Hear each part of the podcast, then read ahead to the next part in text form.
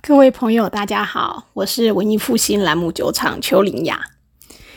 今天呢，这一集我想要来跟大家分享欧利文写的一篇文章，他是用法文写的，然后我把它翻成中文了。之前这一篇也分享过在粉丝专业。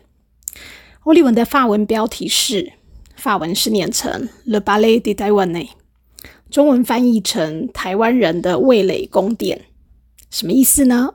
来听我慢慢解释吧。我在阅读他的文章之前，我先和大家聊聊这二十多年来威士忌销售在台湾蓬勃发展。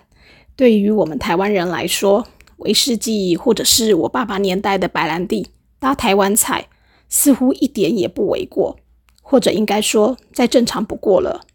可是你们想知道，对于欧洲人来说，这是相当新奇的经验吗？欧利文第一次踏上宝岛台湾是在一九九八年。你们可以想象，当他看到我们这样烈酒佐餐时，他有多么的惊讶吗？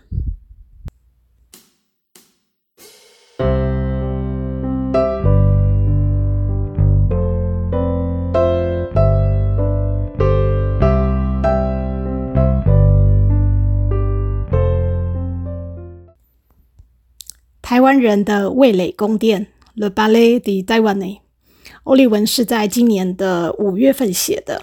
当时我们刚呃吃完母亲节的大餐。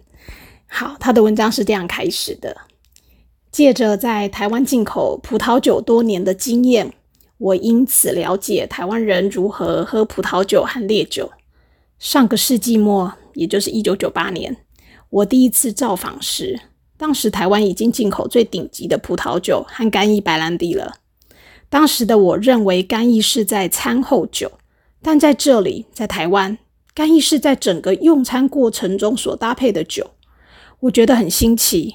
我还发现，甚至有人花大把银子买十分罕见的白兰地。原来烈酒最大的收藏家不不是只在荷兰，台湾也有。而且随着威士忌的到来，这个现象就一直延续到今天。举个例子来说，会更清楚。今年为了庆祝母亲节，我们的餐桌上有三瓶亚伯 （Arbeg 威士忌），一瓶二十二年的拉佛格 （La f r o g 威士忌），还有一瓶两千年年份的法国贵腐酒。这瓶贵腐酒颇有来头。它是两千年这个年份中法国最有名的两款贵腐甜酒之一。它是来自法国西南部，这个产区叫做蒙巴西亚克，法文叫做蒙巴西亚克。酒庄的名字叫做 t i r c u la Gravière，Château t i r c u la Gravière，中文翻成蒂尔库拉维尔酒庄。认识我们夺马时期的朋友们应该知道，我们当时进口了很多的贵腐酒。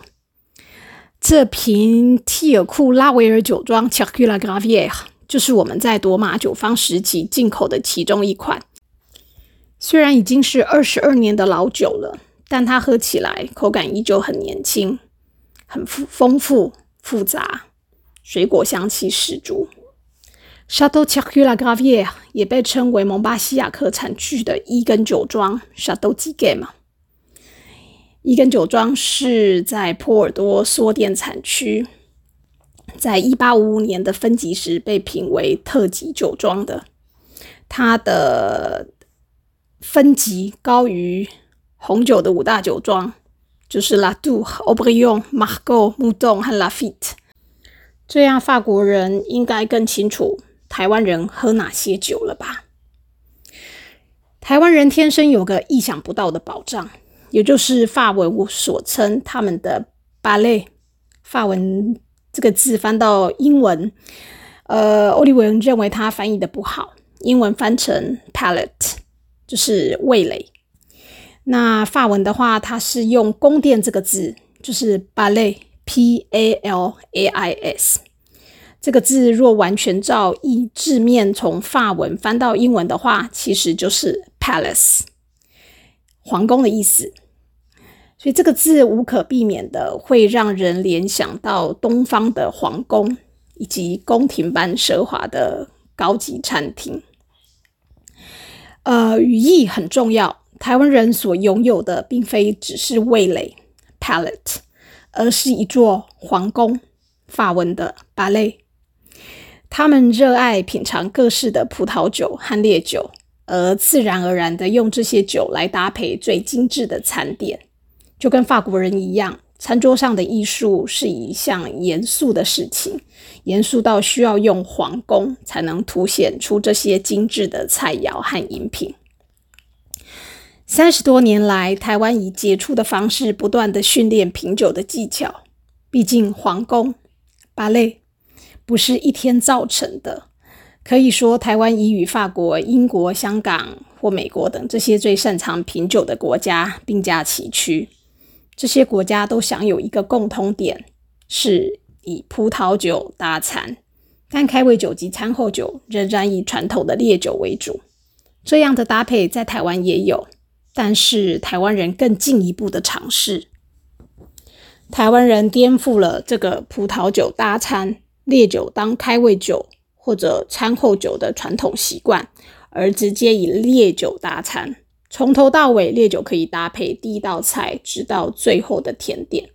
这些烈酒可以很广泛的和所有的菜肴结合，不管是辛辣或最精致的菜肴都毫无问题。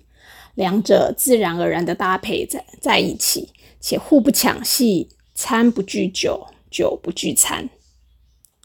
这些搭配对我来说是亚洲美食，尤其是台湾美食的基础之一。这并不只是复制西方餐和葡萄酒的方式，而是向世界展示还有另一个选择，也就是餐与烈酒。